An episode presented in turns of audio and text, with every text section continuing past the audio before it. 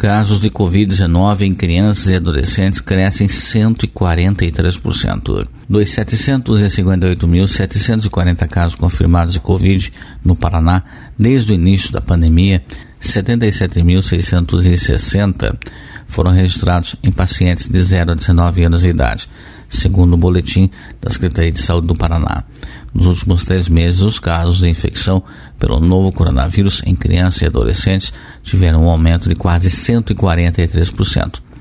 Para o médico infectopediatra do Hospital Pequeno Príncipe e vice-presidente da Sociedade Paranaense de Pediatria, Vitor Horácio de Souza Costa Júnior, o aumento de casos entre crianças e jovens tem ligação direta com festas e férias de final de ano. Ele acredita o aumento também, mas não somente, a novas variantes do coronavírus. Muito provavelmente esse aumento ele aconteceu em virtude de dois fatores principais que nós vivenciamos no final do ano passado e no início desse ano. Natal, Ano Novo e férias na praia, onde o distanciamento, o isolamento, o uso da máscara e higienização das mãos foi deixado em segundo plano. E segundo, pode ser sim o fato dessa cepa mais agressiva estar circulando na nossa cidade, contaminando mais os adultos, que muitas vezes acabam saindo de casa é, e num descuido acabam pegando e trazendo o vírus para casa. O contágio em criança ele está acontecendo muito no ambiente domiciliar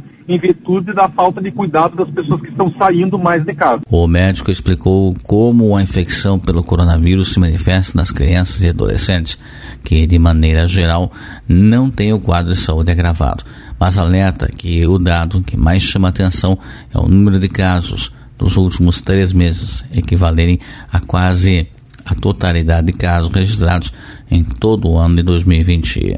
É, em criança, nós vemos é, a febre como sintoma que pode estar presente ou não, coriza, tosse, diarreia. Agora, nesse ano, nós começamos a ter manifestações de comprometimento cardíaco hum. e neurológico em paciente pediátrico.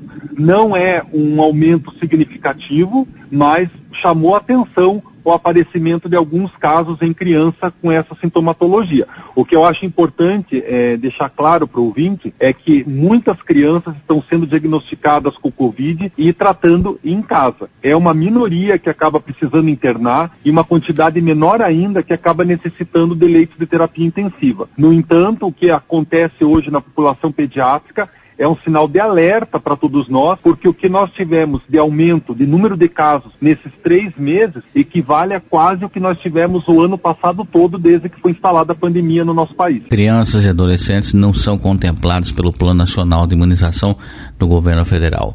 Nesse novo cenário, em que a contaminação atinge níveis mais altos, o pediatra lembra que para esse público a melhor vacina é o uso de máscara e distanciamento e higienização das mãos. A vacina que nós temos hoje é exatamente o distanciamento, o isolamento, o uso da máscara e higienização das mãos. Eu não sei o que falta ainda muitas pessoas entenderem que isso é hoje o principal argumento que nós temos para evitar uma disseminação ainda maior do número de casos. Né? Nós estamos com os hospitais lotados em Curitiba, com pessoas precisando de vaga em unidade de terapia intensiva, e a gente vê todo dia na imprensa aglomeração, situações de risco, que não põe em risco somente quem está aglomerando, põe em risco quem vai ser contato dessas pessoas. Então, infelizmente, uma minoria que ainda não entendeu o que precisa ser feito está sendo a responsável pela contaminação de pessoas que estão levando a sério. Até o final de 2020, o número de mortes entre crianças e adolescentes até 19 anos ocasionados pela Covid-19 era de 18.